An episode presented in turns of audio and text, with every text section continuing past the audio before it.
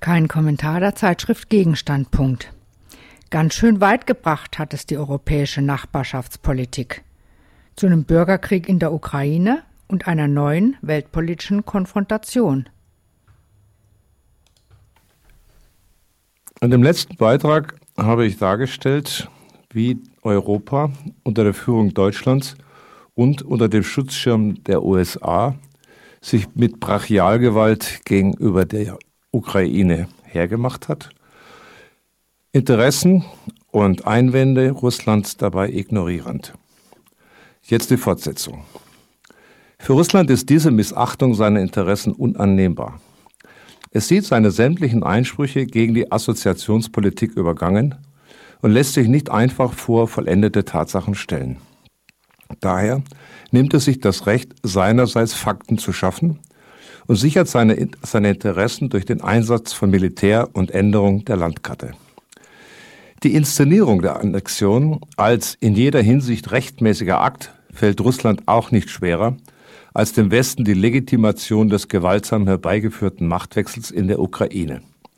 Auf der Krim kopiert man den Maidan, hier schützt Russland das Selbstbestimmungsrecht des Volks und liefert mit der reibungslosen Übernahme der Macht samt Volksbegeisterung auf der Krim und in Russland einen Beweis seiner diesbezüglichen Fähigkeiten. Über seine Sicht der Dinge lässt Russland die Welt nicht im Unklaren. Man hat registriert, dass die EU die Assoziierung der Ukraine für prinzipiell unvereinbar erklärt hat mit ihrer Teilnahme an der östlichen Zollunion. Der Weigerung, sich mit Russland darüber zu verständigen, hat man in Moskau entnommen, dass die Assoziierung offenbar auch genau so gemeint ist. Das Land soll russischem Einfluss entzogen werden. Und das in einem Fall, in dem vitale Interessen Russlands auf dem Spiel stehen. Die Anstrengungen der USA, die Ukraine in die NATO hinüberzuziehen, würden Russland in eine katastrophale strategische Lage versetzen. Putin weiß, dass die Behandlung, die Russland widerfährt, sich in die lange Reihe von Fällen einordnet, in denen der Westen, die USA im Verein mit der EU oder auch ohne sie, unter Missachtung russischer Interessen Weltordnungsfragen entschieden hat. Eben als letzte und schwerwiegendste Etappe einer groß angelegten westlichen Schwächungspolitik gegenüber Russland. Russland hat versucht, sich als kooperative Weltmacht mit den ehemaligen Gegnern ins Benehmen zu setzen, um sich als kapitalistische Macht neu aufzubauen, hat dabei aber immer wieder erfahren müssen, dass seine Interessen zurückgewiesen worden sind, dass es aus der Regelung ausgemischt worden ist, während der Westen seine strategische Übermacht rücksichtslos weiter ausgebaut hat. Stichwort Ausbau des Raketenabwehrsystems an der russischen Grenze. Russland hat aus all dem den Schluss gezogen, dass es dieser Eindämmungspolitik Einhalt gebieten muss.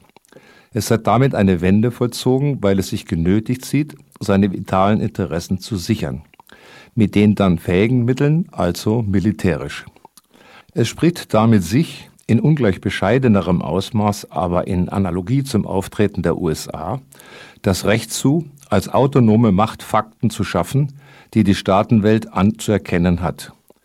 Das hat man im Kreml in all den Jahren gelernt, dass man sich als respektable Macht in dieser Ordnung nur behaupten kann, wenn man zur gewaltsamen Durchsetzung seiner Interessen und Wahrung seiner Rechte bereit ist. Putin legt sehr viel Wert auf die Klarstellung, dass sich Russland zu diesem Übergang gezwungen sieht und ihn nicht leichtfertig vollzieht. Er legt Wert auf die Feststellung, dass es die andere Seite, vornehmlich die amerikanische Gewalt ist, die Russland zu diesem Schritt regelrecht nötigt. Der von seinem Land vollzogene Übergang soll also nicht als Absage an die Kooperation mit dem Westen verstanden werden, sondern als die Ansage, dass Russland die Anerkennung seiner substanziellen Interessen zur Bedingung für den einvernehmlichen Umgang mit den westlichen Partnern macht. Schließlich will man mit denen ja auch im Geschäft bleiben. Russland stellt eigene Forderungen. Es besteht auf der Zusage, dass kein Eintritt der Ukraine in die NATO angestrebt wird, sowie auf einer Föderalisierung des Landes. Das soll sicherstellen, dass die Ostukraine einerseits an den Bestimmungen der nationalen Politik mitwirken kann und andererseits genügend Selbstbestimmungsrechte eingeräumt bekommt, um selber über die ihr zuträglichen, nützlichen Beziehungen zu Russland entscheiden zu können. Amerika hebt die russische Intervention umgehend auf die höchste Ebene der Gewaltverhältnisse. Es sieht sich herausgefordert als rechtmäßiger Sachwalter der Weltordnung. Es definiert das russische Vorgehen auf der Krim als Verstoß gegen dieses allerhöchste Gut. Dabei werden gar nicht groß irgendwelche anderen Instanzen befragt. Amerika tritt vielmehr als Ankläger, Richter und Exekutor in einem auf und zieht daraus die Konsequenz. Wenn Russland die Schäden nicht hinnimmt, die man ihm am Material der Ukraine bereitet, sich nicht in die neue Lage fügt und sich weigert, die verlangte Anerkennung der Ukraine als Besitzstand der Westmächte zu leisten, dann ist es selber der Problemfall, den es zu bereinigen gilt. Die Weltmacht macht sich daran, den politischen Willen, der sich gegen ihre Oberhoheit aufstellt, unter ihre Ordnung zu beugen. Ab sofort, ab sofort ist es nicht mehr damit getan, Russland die Ukraine wegzunehmen und das eigene Regime auf dem Schauplatz Ukraine durchzukämpfen. Es geht auch nicht mehr darum, Russland die Anerkennung des damit eingetretenen Verlustes eines strategischen Besitzstandes aufzunötigen, sondern Russland ist unmittelbar selbst als Macht zu treffen. Es gibt deswegen auch nichts zu verhandeln in diesem Fall, sondern nur eines, Russland muss bestraft werden. Damit beenden die USA ein ganzes weltpolitisches Kapitel.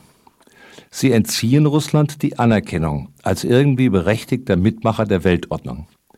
Damit verabschieden sie die Doppelgleisigkeit ihres bisherigen Umgangs mit Russland, die darin bestanden hat, ihm für die Entmachtung, die es sich gefallen hat lassen, ein Stück Anerkennung als respektables Mitglied der Völkerfamilie und die Mitsprache in diversen internationalen Gremien zu gewähren.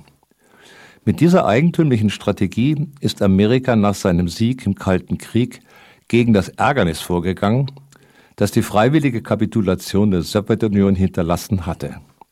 Nach dem Verschwinden des Systemgegners war dann eben doch noch nicht der ewige Friede ausgebrochen. Vielmehr galt es, die neue Aufgabe zu bewältigen, Russland, eine mit seinen ererbten Mitteln immer noch beachtliche Macht, in die amerikanische Weltordnung einzubinden. Der russische Wille zur Eingliederung in den Weltmarkt und die dazugehörige Weltordnung war dafür in Anspruch zu nehmen, seine Macht nur mehr konstruktiv im Sinne der Führungsmacht zu gebrauchen und seine Machtmittel auf ein irgendwie funktionelles Maß hinunterzustufen. Russland wird die formelle Anerkennung als Partner in Weltordnungsfragen gewährt, die Erweiterung der G7 zu G8, die Gründung eines NATO-Russland-Rats und so weiter. Damit will man sich seine Mitwirkung sichern bei den gleichzeitigen Anstrengungen, es für die Dienste an der amerikanischen Weltordnung zu instrumentalisieren, seinen Einfluss einzudämmen und seine Machtmittel zu beschneiden. Ehemalige Bündnispartner Russlands im europäischen Osten werden in die westlichen Bündnisse EU und NATO überführt. Mit verschiedenen Kriegen werden mehr oder weniger eng mit Russland verbundene Staaten erledigt. Jugoslawien, der Irak, Libyen, Syrien ist noch der Arbeit. Unter dem Titel des Antiterrorkriegs in Afghanistan haben sich die USA als strategische Macht in Zentralasien niedergelassen. An der Südgrenze Russlands betreiben sie mit ihrer Politik der Einkreisung und ökonomischen Strangulierung gegenüber dem Iran, inklusive der Konkurrenz um die benachbarten Staaten in der GUS. Also, die USA haben Russland in ihre Weltordnungsaffären einbezogen und ihm insoweit eine Mitzuständigkeit für die Weltordnung zugestanden, um ihm gleichzeitig Einflusssphären, Bündnispartner und strategische Positionen streitig zu machen. Mit all diesen Weltordnungsaktionen und Kriegen war immer zu Russland gemeint und immer auch der Betroffene. Aber abgewickelt worden sind alle Fälle so, als würden sie Russland über die für es vorgesehene Rolle als Mitmacher hinaus eigentlich gar nicht betreffen. Das richtet sich nicht gegen euch, hat man ständig beteuert. Dieser absurde Handel mit dem Inhalt Anerkennung gegen die Aufgabe von Machtpositionen, diese Strategie, russische Macht Stück um Stück mit seinem Willen und seiner Zustimmung zu demontieren, hat funktioniert.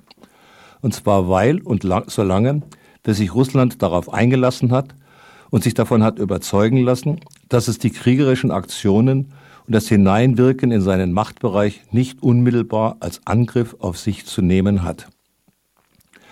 Geändert hat sich das Verhältnis, weil der Westen mit dieser Strategie so außerordentlich weit gekommen ist. Mit der Übernahme der Ukraine steht Russland nicht weniger als die Demontage seines strategischen Status als in Weltordnungsfragen zu berücksichtigende Macht ins Haus. Darüber machen sich beide Seiten nichts vor. Weder die amerikanische, die hier die Gelegenheit zu einer wirklich substanziellen Schwächung der russischen Macht sieht, wie der US-Sicherheitsberater Breschinski sagt, die Ukraine ist ein geopolitischer Dreh- und Angelpunkt. Ohne die Ukraine ist Russland kein eurasisches Reich mehr. Zitat Ende. Noch macht sich Russland was vor. Hier ist eine Grenze erreicht, wo es an die Substanz geht, die deswegen nicht überschritten werden darf. Die Ukraine ist ökonomisch und strategisch einfach zu wichtig für Russland. Der seltsame Deal, bei dem ein Stück Demontage, Demontage russischer Macht gegen ein Stück Anerkennung derselben zu haben war, hat hier deswegen für beide Seiten sein Ende gefunden. Russland ist in diesem Fall nicht mehr bereit, für einen weiterhin einvernehmlichen Verkehr mit dem Westen seine Interessen zurückzustellen. Und Amerika, das sein Containment der russischen Macht fortsetzt, kündigt den Deal auf seine Weise. Es geht dazu über, Russland unmittelbar selber zum Objekt seines Angriffs zu machen.